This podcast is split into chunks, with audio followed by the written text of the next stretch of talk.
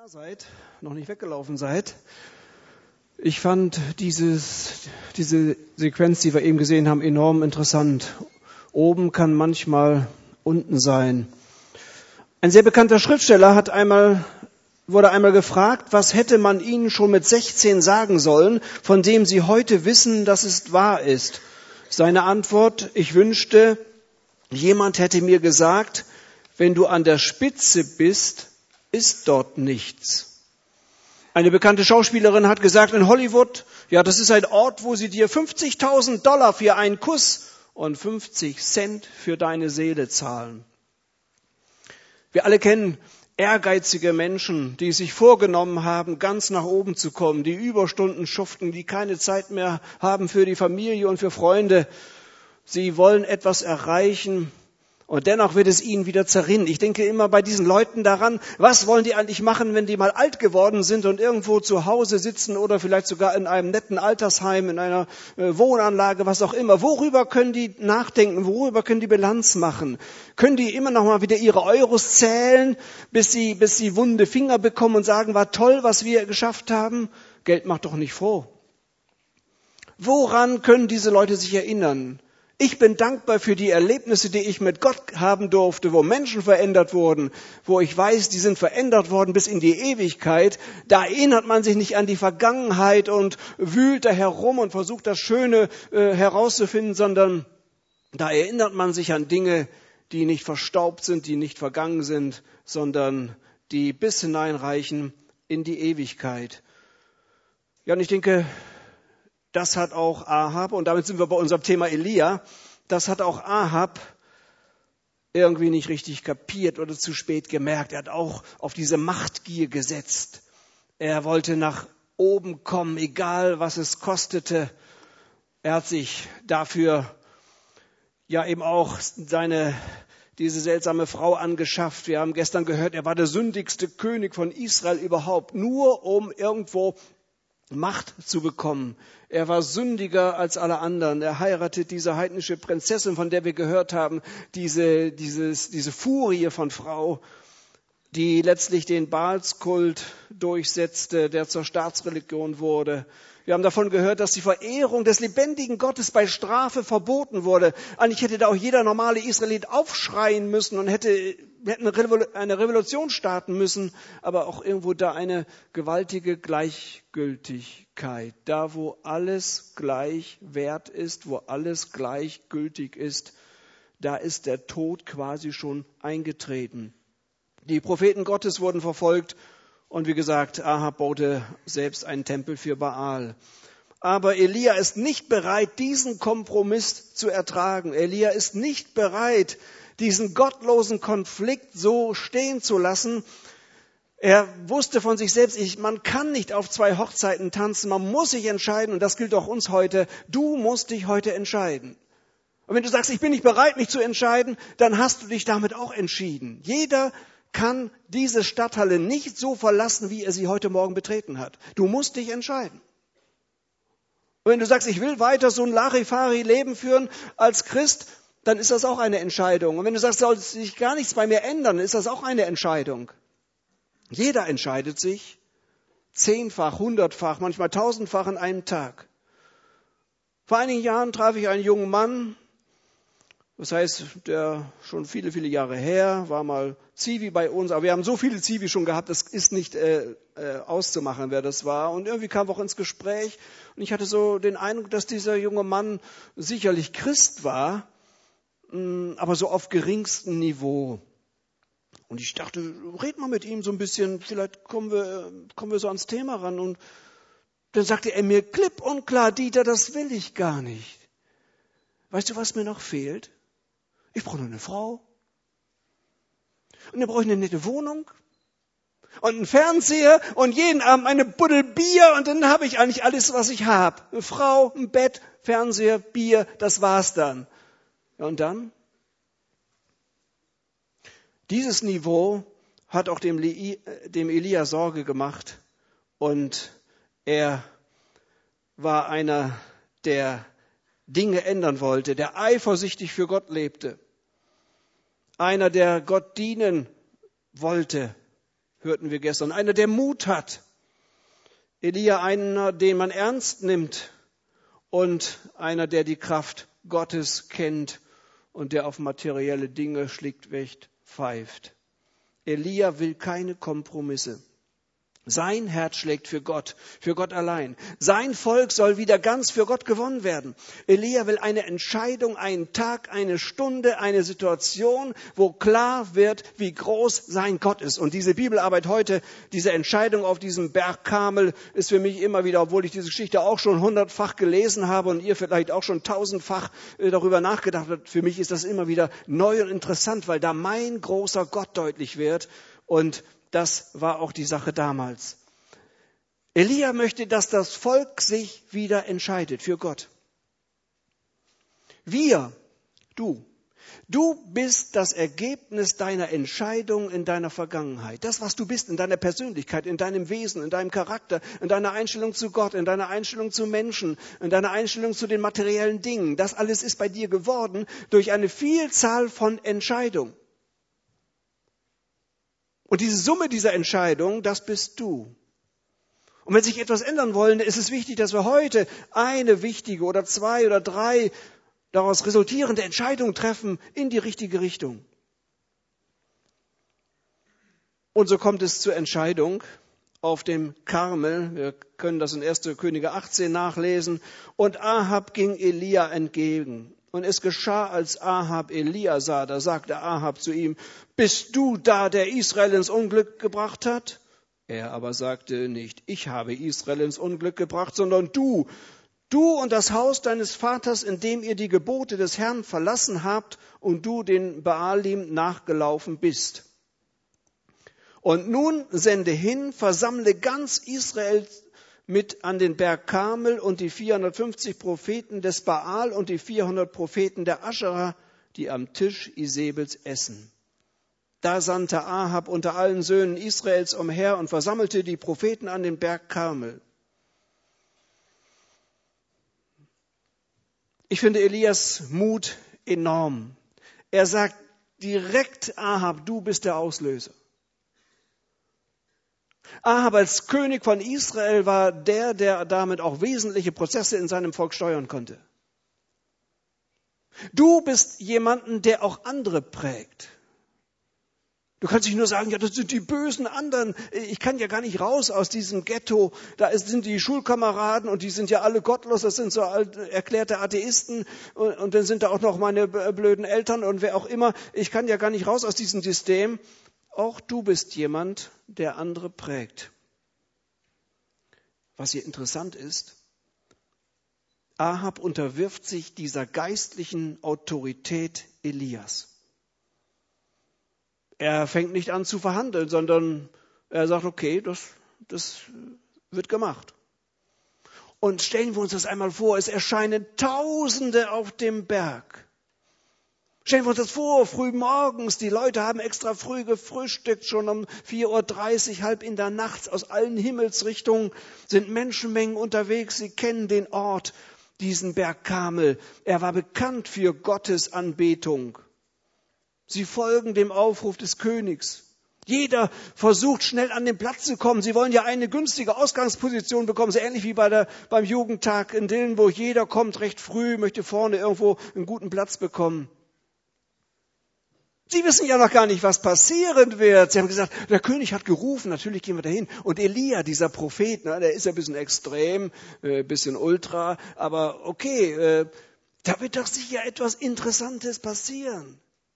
Und die meisten haben vielleicht gedacht, es ist ja auch schon jetzt dreieinhalb Jahre Trockenheit. Unsere Kühe leben nicht mehr oder laufen nur noch als Knochenskelett herum.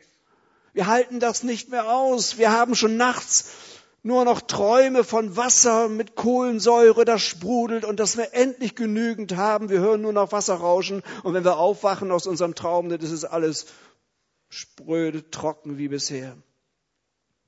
Ach, heute gehen wir zum Kamel, da wird etwas Interessantes passieren. Der König hat ja auch extra den Elia bestellt. Vielleicht, ganz sicher wird Elia jetzt, jetzt noch so ein kleines Wunder tun und dann wird er sagen, und nun ich, der große Prophet Elia, erkläre die Trocken Zeit als beendet. Und dann können wir alle wieder nach Hause gehen und können uns noch da bei dem, bei den Büchertischen noch so einen kleinen Baal mitnehmen aus Silber oder aus Gips, je nachdem wie viel Geld man hat. Und dann können wir ja weiter so machen wie bisher. Sie hatten sich wahnsinnig getäuscht. Wir hatten sich damit gerechnet, na ja, vielleicht üben wir noch eine neue Hymne ein, so eine ökumenisch ausgerichtete Baalshymne mit einer israelischen Melodie, bisschen zu, zu vermischt und vielleicht, vielleicht können die sich ja sogar auch einigen da oben. Dann kann doch alles so bleiben wie bisher, das wäre doch am besten. Ach, stellen wir uns vor, und dann kommen die Baalspriester, feierlich gekleidet, ein festlicher Anlass, der König hat gerufen, sie haben alle ihre Hüte auf mit dem funkelnden Sonnensymbol, Sie sind ja geladen des Hofes. Ach, wie gut ist unsere Isabel. Sie sorgt für uns. Wir können uns jeden satt, Tag satt essen, fressen. Wir können tun, was wir wollen. Wir brauchen nur dieser Frau nach dem Mund zu reden. Aber wo ist Isabel eigentlich? Ist dir das aufgefallen beim Bibeltext? Wo ist Isabel? Isabel ist nicht mitgekommen. Aha. Wo ist Isabel? Ist Ahab also doch wirklich so ein stumpfer, geistlich inkompetenter, schlaff wie so ein Weicheis, ein Milchreisbubi? Und dann, dann, dann kommt die Sänfte des Königs und die Staatsbeamten. Was für ein Ereignis! Was für ein schöner Tag! Merken wir, wie entsetzlich die Situation damals war. Der Baalskult, 450 Propheten für die männliche Gottheit, 400 Propheten für die weibliche Gottheit Aschera, Baals Gemahlin. Und Elia? Elia, der hat doch sicherlich nur Gutes im Sinn. Und das ist doch ein Prophet Gottes und, und Gott wird doch ja wohl, wird doch nicht irgendwie, äh, der ist doch eigentlich immer nett. Meinen wir doch heute auch. Und überhaupt, das ganze Leben ist doch ein Kompromiss. Elia wird einen, einen, einen brauchbaren Kompromiss herausarbeiten. Und sollte man nicht gerade in dieser schwierigen Situation mit diesen Baalspriestern zusammenarbeiten? Zusammenarbeit, das ist die Lösung. Wir müssen irgendwie das zusammenbringen, diesen Baalskult und diesen, diesen, äh, diesen Gottesdienst von diesem lebendigen Gott Israels. Eigentlich unser Gott, aber die Dinge ändern sich ja nun mal. Oder, oder vielleicht hat Elia schon ein Umerziehungsprogramm für die Baalspriester. Man kann sich ja umändern. Sie sollen nicht so extrem sein für Baal, da sich für sich mehr um soziale und humanitäre Aufgaben kümmern.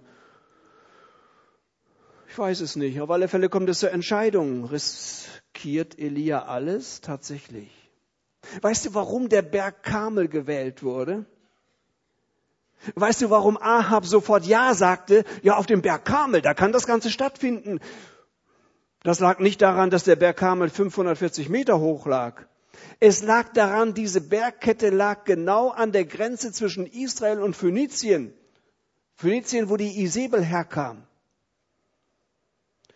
Lag also an der Grenze zwischen den Ländern, deren Gottheiten heute an diesem Tag auf dem Karmel zur Debatte standen.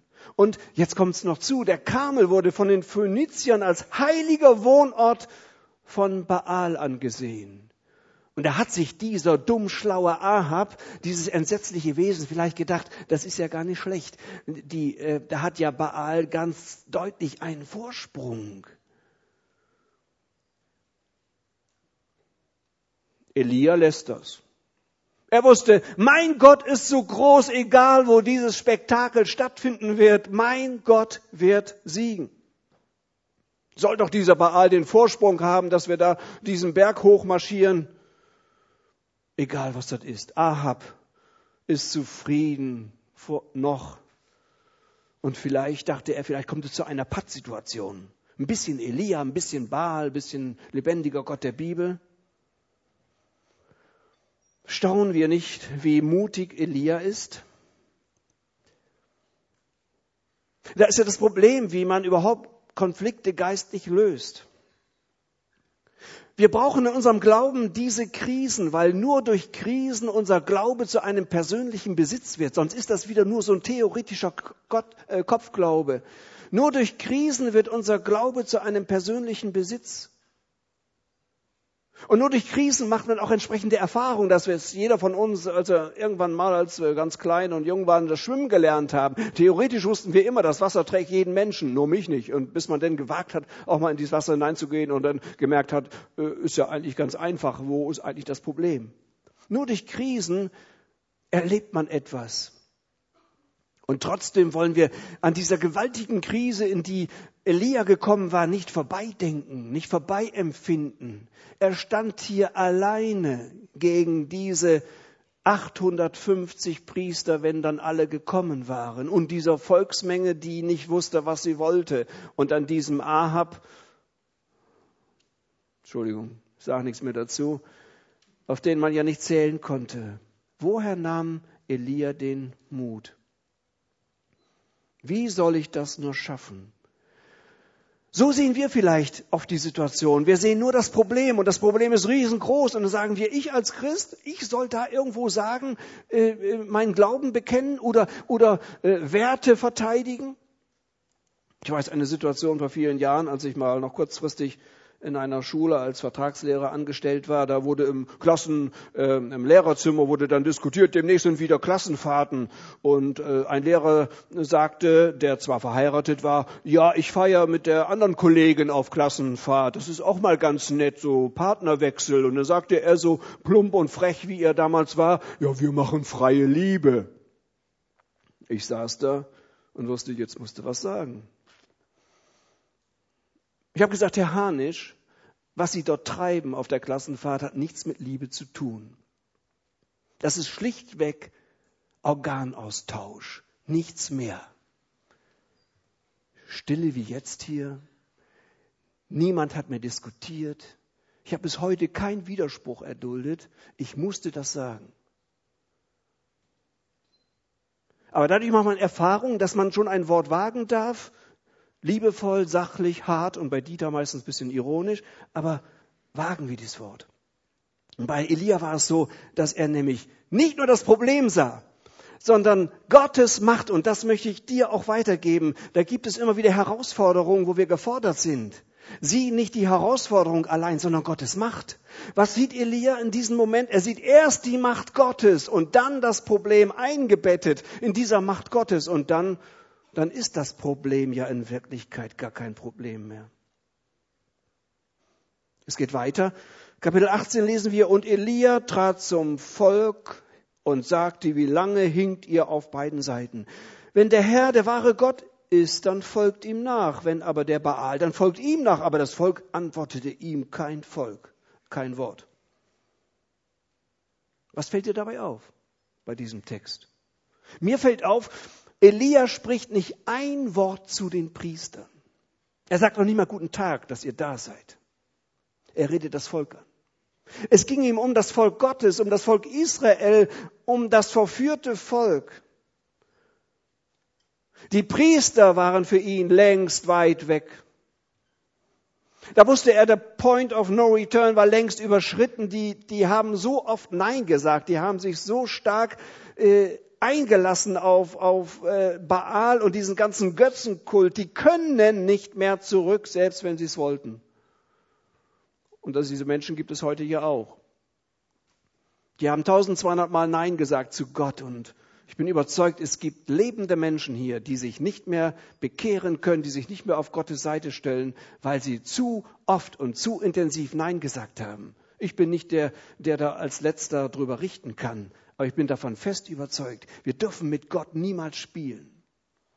Und von wegen sagen, ja, wenn ich da mal sterbe, dann will ich mich auch noch für Gott entscheiden. Also diesen, dieses billige Geschäft, das macht Gott in den allermeisten Fällen nicht mit. Kein Wort zu den Priestern. Aber was mich genauso erschüttert, kein Wort vom Volk. Wie lange hinkt ihr auf beiden Seiten? Wenn der Herr der wahre Gott ist, dann folgt ihm nach. Eigentlich hätte ich es erwartet, dass das Volk sagt, Elia, wir sind alles Doofköpfe, wir, wir, wir kehren sofort um. Also im Moment, äh, wir fallen auf die Knie, wir, wir, wir beten, weißt du einen Weg zu Gott? Wie können wir das wieder in die Reihe kriegen? Was müssen wir denn tun? Hilf uns. Kein Wort vom Volk. Totales Schweigen. Ach, ich finde, das ist noch schlimmer als eine klare Meinung, wir wollen mit diesem Gott nichts zu tun haben, Elia, dass die Sache ist entschieden. Die Schweigen tut weh. Ich habe Menschen erlebt, denen ich habe versucht, ganz lieb und versucht sie zu erreichen, ihnen klarzumachen, dass sie den Herrn Jesus brauchen. Oder ich habe auf Nöte angesprochen. Ich habe hin und wieder erlebt, dass ich wirklich dieses Schweigen nur geerntet habe. So war es auch hier. Und das ist auch heute so, dass das größte Problem nicht die gottlosen Menschen sind. Ich denke, unser großes Problem sind die inkonsequenten, kompromissbereiten Christen. Nichts schadet dem Christentum mehr als Inkonsequenz. Als Menschen, die keine, nicht als Christen richtig definiert werden können. Oder Christen, bei denen Satan noch seine Herrschaftsrechte hat.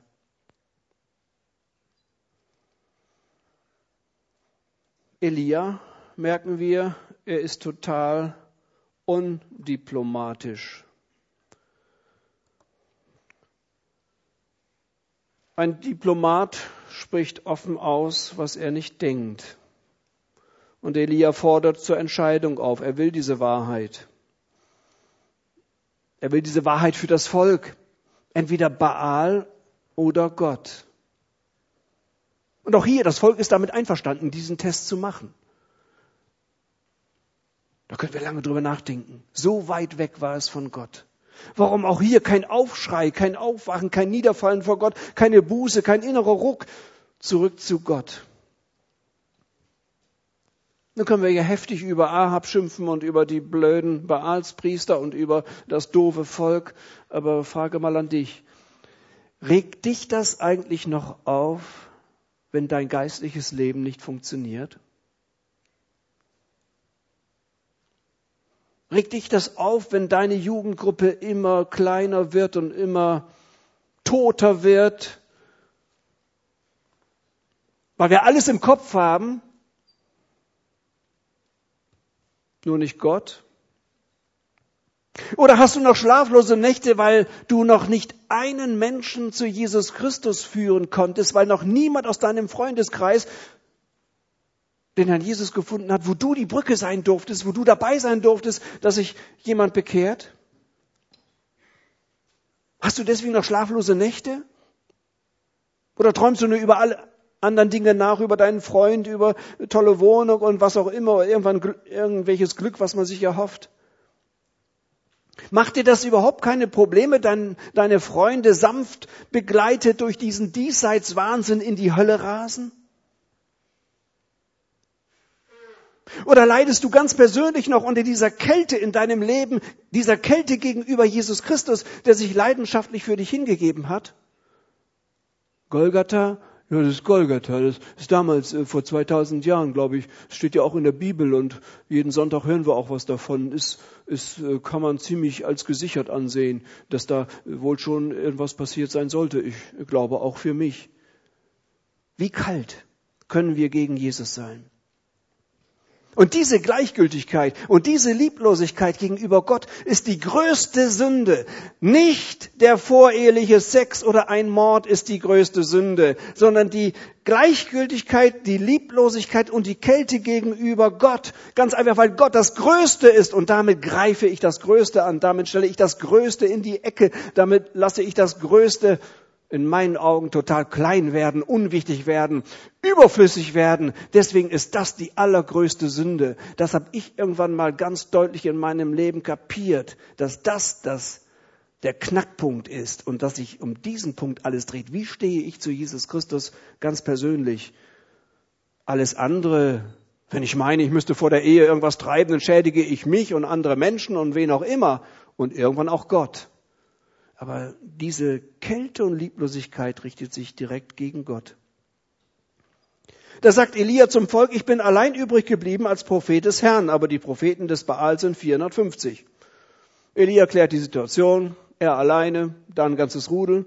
Und jetzt geht's los. Man gebe uns nun zwei Jungstiere. Sie sollen sich den einen von den Jungstieren auswählen, ihn in Stücke zerschneiden und aufs Holz legen, aber sie sollen kein Feuer daran legen. Und ich, ich werde den anderen Jungstier zurichten und aufs Holz legen und auch ich werde kein Feuer daran legen. Dann ruft ihr den Namen eures Gottes an und ich, ich werde den Namen des Herrn anrufen. Und der Gott, der mit Feuer antwortet, der ist der wahre Gott. Da antwortete das ganze Volk und sagte, das Wort ist gut. Ja, so ist es dann, ein frommes Theater beginnt. Elia lässt den Baalspriestern souverän den Vortritt. Baals, Baal ist ja der Fruchtbarkeitsgott, der übrigens auch für die Blitze vom Himmel zuständig war. Merken wir etwas an dieser Geschichte? Äh, diese Typen bekommen den totalen Vortritt. Eigentlich hatten sie menschlich gesehen die größeren Chancen. Unser Baal ist ja der, der die Blitze schickt, der die Gewitter in Gang setzt ist ja wunderbar. Und da das jetzt schon dreieinhalb Jahre ohne Regen war, ist jetzt ja höchste Zeit. Wie viele Blitze haben sich da eigentlich angesammelt bei unserem Baal? Das kann ja gar nicht anders sein, dass der dann im richtigen Moment da loszischt und dann geht die Sache los. Aber Elia hat sich nur gedacht, gefährlich wird es, wenn die Dummen fleißig werden. Und er lässt ihn dann den Vortritt dann ruft den Namen eures Gottes an, sagt er. Aber Feuer legt nicht daran. So nahmen sie, die Priester, den Jungstier, den man ihnen überlassen hatte, und richteten ihn zu. Darauf riefen sie vom Morgen bis zum Mittag den Namen des Baal an. Baal, antworte uns. Aber da war kein Laut, keine Antwort. Und sie hüpften um den Alter, den man gemacht hatte. Es geschah am Mittag, da verspottete Elia sie und sagte, ruf mit lauter Stimme, denn er ist ja ein Gott. Er ist sicher in Gedanken oder er ist austreten gegangen oder er ist auf der Reise, vielleicht schläft er, dann wird er aufwachen. Da riefen sie mit lauter Stimme und ritzten sich, wie es bei ihnen Brauch war, mit Messern und Spießen, bis das Blut an ihnen herabfloss. Und es geschah, als der Mittag vorüber war, da gerieten sie in Raserei bis zur Zeit, da man das Speisopfer opfert. Aber da war kein Laut, keine Antwort, kein Aufhorchen. Wie jeden Morgen, so tanzen die Priester, um ihren Baal zum Eingreifen zu bewegen. Am Nachmittag fängt Elia an, sie zynisch zu verspotten. Auch ich liebe Elia. Und er fängt, fängt an, sie richtig äh, hochzunehmen und zu fragen, was ist denn überhaupt los? Hoho, wo ist denn der Baal? Ist er beschäftigt? Ach, ist er vielleicht auf Reisen, denn äh, jedes große Schiff ging, äh, wenn es auf Reisen ging, nahm so eine Statue eines Baal mit, wieder so als Sicherheitsgott. Und daher war das gar nicht so absurd. Vielleicht ist er, schläft er mal oder man muss ja auch mal auf Toilette, ist ganz normal. Und dann diese, ihr müsst euch steigern, das ist noch nicht genug. Ihr müsst springen, ihr müsst ritzen, Blut muss fließen, ihr müsst total fertig sein. Gebt doch mal alles. Ein entsetzliches Theater bis drei Uhr nachmittags und dieser Baal der antwortet nicht auf ihr Ansinnen. Dabei sind die Gewitter recht oft, gerade in diesem Gebirgszug. Ich weiß nicht, wie diese Grafik hier zu erkennen ist, ja doch ganz gut. Wir danken dir, mächtiger Baal, dass du uns so voranbringst, als einer, der nicht laufen kann. Und nun? Da sagt Elia zum ganzen Volk, tretet her zu mir. Und das ganze Volk trat zu ihm hin. Dann stellte er den niedergerissenen Altar des Herrn wieder her und Elia nahm zwölf Steine nach der Zahl der Stämme der Söhne Jakobs, zu dem das Wort des Herrn geschehen war, als er gesagt hatte, Israel soll dein Name sein. Und er baute von den Steinen ein Altar im Namen des Herrn und er zog rings um den Altar ein Graben so breit wie für zwei Maß Saat. Dann schichtete er das Volk das Holz auf und zerschnitt den Jungstier in Stücke, danke, ihr seid noch da, und legte ihn auf das Holz. Und er sagte, füllt vier Eimer mit Wasser und gießt es auf das Brandopfer und auf das Holz. Und er sagte, tut es zum zweiten Mal. Und sie taten es zum zweiten Mal. Und er sagte, tut es zum dritten Mal. Und sie taten es zum dritten Mal. Da lief das Wasser rings um den Altar und auch der Graben füllte sich mit Wasser. So mag das ausgesehen haben. Das Volk soll näher kommen. Der Altar war da, aber reparaturbedürftig. Dreimal wird alles mit Wasser übergossen, sodass sich der Graben füllte. Elia geht hier ganz bewusst bis zur Schmerzgrenze des Unmöglichen, damit keine natürlichen Phänomene, keine Tricks sein können, sondern nur noch ein übernatürliches Eingreifen Gottes, schlichtweg ein Wunder. Dass niemand sagen kann, ja, also Elia, du hast da ja, hast du verschwiegen, du hattest da eben doch deine kleine Zündschnur und im richtigen Moment und dein Feuerzeug und so weiter. Nichts dieser Art. Und die Spannung steigt. Nochmal Wasser, nochmal Wasser. Die Priester, die staunen nur noch. Und dann? Dann betet Elia. Und er sagt, Herr Gott Abrahams, Isaak und Israels, heute soll man erkennen, dass du Gott in Israel bist und ich dein Knecht und dass ich nach deinem Wort das alles getan habe. Antworte mir, Herr, antworte mir, damit dieses Volk erkennt, dass du, Herr, der wahre Gott bist und dass du selbst ihr Herz wieder zurückgewandt hast. Da fiel Feuer vom Herrn herab und verzehrte das Brandopfer und das Holz und die Steine und die Erde und das Wasser, das im Graben war, leckte es auf. Als das ganze Volk, das da, da fielen sie auf ihr Angesicht und sagten, der Herr, er ist Gott. Der Herr, er ist Gott. Und Elia sagte zu ihnen, packt die Propheten des Baal, keiner soll von ihnen entkommen. Und sie packten sie und Elia führte sie hinab an den Bach Kishon und schlachtete sie dort. Zunächst einmal betet Elia. Total natürlich. Völlig uncharismatisch, könnte man sagen. Elia wendet sich hier an einen Gott, den er kennt. An einen Gott, den er kennt und an den er sich liebevoll wenden kann. Und er drückt auch aus, es geht da nicht darum, dass ein gewaltiges Wunder passiert, es geht doch um dich. Heute soll man erkennen, dass du Gott in Israel bist.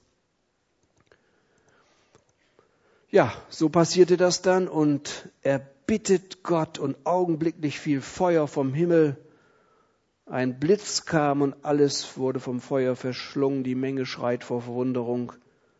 Elia trötet die Propheten total intolerant, fängt keine ökumenischen Gespräche an. Hier findet auch Gericht Gottes statt und nicht ein humanistischer Prozess. Und wie geht es noch weiter? Interessant ist noch, was Elia dem Ahab denn sagt. Er sagt, geh hinauf, iss und trink. Und bei diesem Gedanken, der werde ich fast wahnsinnig. Was ist denn mit Ahab los? Das ist der pure Ironie, wenn Elia sagt, ach Ahab, das ist jetzt vorbei, äh, geh hinauf, iss und trink, denn ich höre jetzt ein Geräusch von Regen. Das heißt, die Zeit der Trockenheit wird zu Ende sein. Damit ist das doch für dich gelaufen, Ahab. Du bist doch überhaupt nicht in der Lage, Buße zu tun. Und wenn du keine Buße tun willst, dann nimm doch deinen Wagen und fahr schon mal wieder zurück, damit du wieder zu deiner Frau kommst, damit du ans Futter kommst, damit du nicht mehr hier in der Hitze stehen musst, damit du wieder in deinen klimatisierten Palast kommst damit du dein doofes Leben weiterführen kannst. Elia aber ging auf den Berg, auf den Gipfel, legte sein Gesicht zwischen seine Knie. Er sagte zu seinem Diener, geh doch hinauf, halte Ausschau auf das Meer hin. Und er hielt Ausschau und sagte, es ist nichts da. Siebenmal hat Elia dann gebetet und dann auf einmal wurde der Himmel schwarz und der Regen kam. Gott lässt Elia im Regen stehen. Das muss ein wunderbarer Augenblick gewesen sein in diesem Moment. Elia, der souveräne, glaubende Mensch, ist vorinformiert, was passieren wird. Er wusste ganz genau, irgendwann wird das wieder ein Ende haben.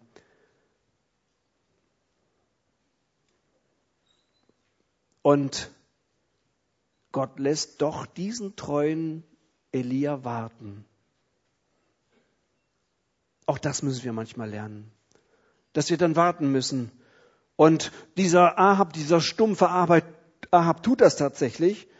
Und er spannt dann an und äh, fährt los und nachdem das Ganze dann fertig ist, da bekommt Elia eine übermenschliche Kraft, überholt den Wagen Ahabs und rennt mit göttlicher Energie 40 Kilometer weit von Ahab wissen wir nur, dass er sich nicht demütigt.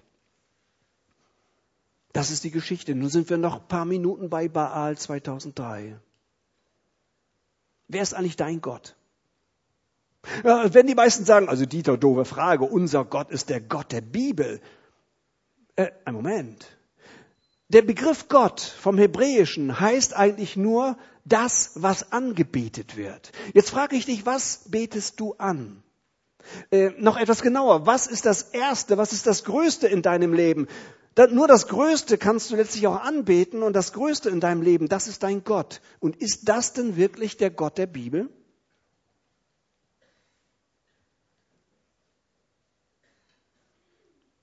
Man kann nämlich nicht sagen, Gott ist mein Gott, aber meine Karriere, mein Ego, mein Machtwahn oder was auch immer oder meine Freundin oder mein Freund oder meine Ehefrau oder was auch immer oder mein Geschäft oder mein Auto.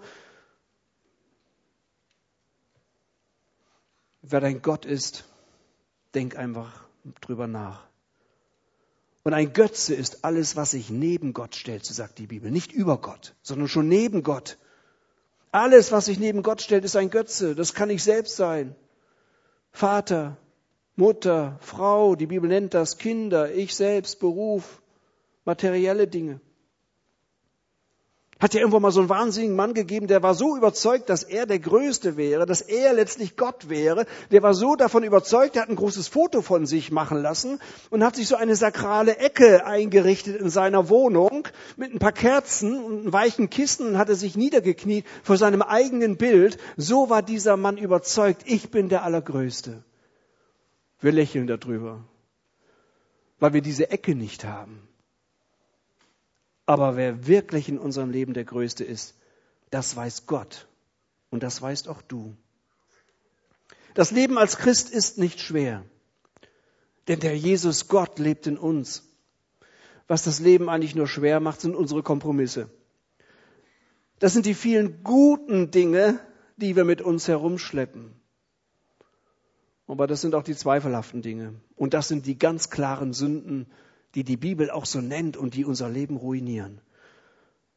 Zum Schluss, wie werden wir, wie Gott uns haben will? Wie werden wir Persönlichkeiten? Jeder von uns wünscht sich, dass er eine profilierte Persönlichkeit wird. Wir wissen, was ein Profil ist. In ein Metall oder in einen anderen Werkstoff kann man Profile hinein bekommen. Aber wie? Profile werden gesägt. Man kann Profile fräsen. Sie werden teilweise gepresst oder durch Säure geätzt oder geschliffen. Und bei all diesen Ausdrücken merken wir, das ist ein massiver Eingriff ins Material.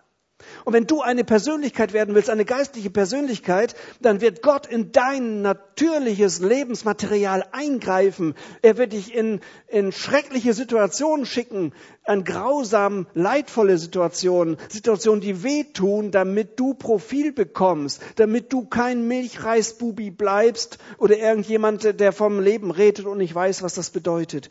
Profile, die so hergestellt werden, die gesägt, gefräst, gepresst, geätzt, geschliffen sind, die bleiben für immer. Das ist kein billiger Werbeaufdruck wie bei so einem billigen Kugelschreiber, den kannst du so abkratzen. Ein Profil bleibt für immer. Und das ist das Entscheidende, weil nur ein Profil auch Spuren hinterlässt. Dazu brauchen wir eben auch eine kluge Lebenspraxis. Und wir müssen uns fragen, was wir wirklich wollen, wo die Prioritäten sind.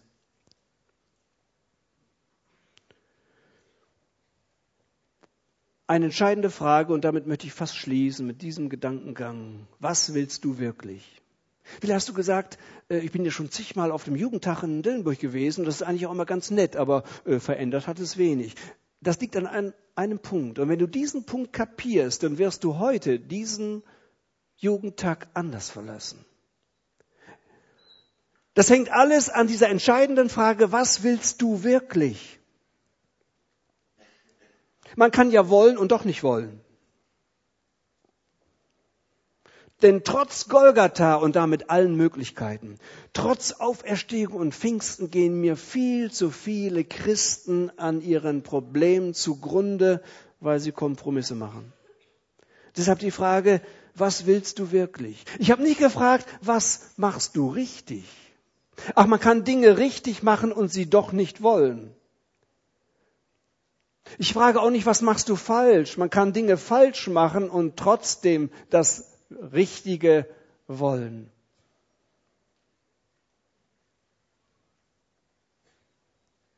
Kannst du darauf eine klare Antwort geben? Was willst du wirklich?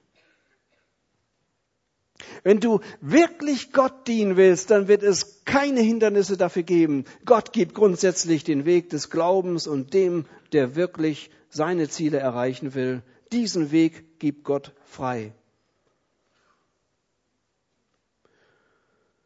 Und es gibt ja wirklich einmalige Chancen eben nur auf dieser Erde. Hin und wieder treffe ich Christen, die sagen, ja, also das kannst du auch nicht erwarten, Dieter. Man, ein bisschen was vom Leben wollen wir doch auch haben und überhaupt und kann man nicht im Himmel, wird sowieso ja mal vollkommen werden. Es gibt viele Dinge, die du im Himmel nicht nachholen kannst. Im Himmel brauchst du nicht mehr glauben. Jetzt erwartet dein Gott, dass du ihm glaubst, dass du ihm vertraust auf Risiko. Im Himmel gibt es kein Gehorsam mehr. Jetzt können wir durch Gehorsam beweisen, dass wir Gott das Recht geben. Im Himmel gibt es keinen Verzicht mehr. Jetzt verzichten wir auf Dinge, die unwichtig sind, um das Bessere und Wichtigere zu erreichen. Du bleibst sonst bis in Ewigkeit einer, der hier in dieser Zeit nicht geglaubt hat, wie Gott es sich wünschte, der nicht das getan hat, was Gott wollte. Und deshalb ist so entscheidend, diese Lebenszeit so wichtig zu nehmen und Gott zu dienen. Und dazu gehört eben auch eine kluge Lebenspraxis indem wir uns unsere Zeit auch richtig einteilen. Nur ein Beispiel ganz kurz. Wenn wir hier tausend Leute sofort bereit sind, pro Woche fünf Stunden für Jesus Christus und für Gott zu arbeiten, dann wären das 5000 Stunden pro Woche, die zur Verfügung stehen. Außerhalb der üblichen Gottesdienstbesuche, logischerweise. Fünf Stunden in der Woche, das ist nicht viel. 50 Minuten pro Tag sind das. Einen Tag gibt's auch frei. Ich weiß nicht, ob wir das schaffen. Ich weiß, es ist eine enorme Beanspruchung für euch. 50 Minuten am Tag weniger zu surfen, weniger dummes Zeug zu labern, weniger zu telefonieren, weniger irgendwelchen Unsinn zu machen. Aber wäre das nicht doch zu schaffen? Weißt du, wie viel Vollzeitkräfte das sind? 5000 Stunden pro Woche? Was könnte da nicht alles passieren? Ich möchte dir Mut machen, im Kontrast zum Üblichen zu leben, ganz entschieden für Gott. Alle irdischen Dinge sind nur vorläufig. Hat mal Helmut Thielicke, der bekannte Theologieprofessor, gesagt, alle irdischen Dinge sind nur vorläufig. Er sprach vom Provisorium. Ist alles nur ein Provisorium. Ist auch nicht 100 Jahren redet keiner mehr davon. Er hat ihnen gesagt, das ist noch interessanter, alle irdischen Dinge schreien nach Steigerung. Ja, er will den heute noch mit so einem Moped mit 7,5 PS da irgendwo herumfahren. Das muss doch mehr sein. Und alle irdischen Dinge schreien nach Wiederholung. Da kommt man gerade aus dem Urlaub zurück und sagt, das war ja ganz nett. Wir waren ja, waren ja auf den Malediven, aber das nächste Mal sollten wir doch in die Karibik fliegen. Es muss ja irgendwo, es muss doch irgendwie weitergehen. Deswegen suchen wir nach dem Wirklichen, nach dem Ewigen. Und noch so ein Gedanke, es sind oft nicht die großen, dicken Dinge, die unser Leben negativ beeinflussen. Es hat mal jemand gesagt, nicht die Berge sind das Problem, sondern die kleinen Steine in den Schuhen. Nicht die Berge sind das Problem, dass wir es nicht schaffen würden, da hochzukraxeln, sondern die kleinen Steine in den Schuhen. Elemente unserer Lebenspraxis, des Lebensalltags, wo wir sagen, das ist gar nicht so wichtig, aber die nachher schmerzen und wir kommen nicht mehr voran. Darum setzen wir Prioritäten. Neues geistliches, dynamisches Leben ist abgegebenes altes Leben. Ich wünsche mir ganz stark, dass du jetzt in diesen Momenten diese Entscheidung treffen kannst. Herr Jesus, ich will da ganz viel aus meinem Leben abgeben, aus diesem alten Leben. Und nur wenn wir das abgeben, wird uns neues, dynamisches Leben durch den Herrn Jesus geschenkt werden. Und das ist das, was der Herr Jesus von uns erwartet noch einmal dieses Zitat, wer kein Profil hat, hinterlässt auch keine Spuren. Gott, Gott will dich als Alternative, als Kontrast in einer untergehenden Welt. Und begreifen wir das doch, die Leute machen doch nicht so viel Unsinn, weil sie glücklich sind. Sie gehen doch nicht jedes Wochenende saufen, weil sie glücklich sind, sondern weil sie verzweifelt nach dem Leben suchen. Sie suchen dieses Leben vielleicht bei dir. Gib du ihnen Antwort durch dein Leben.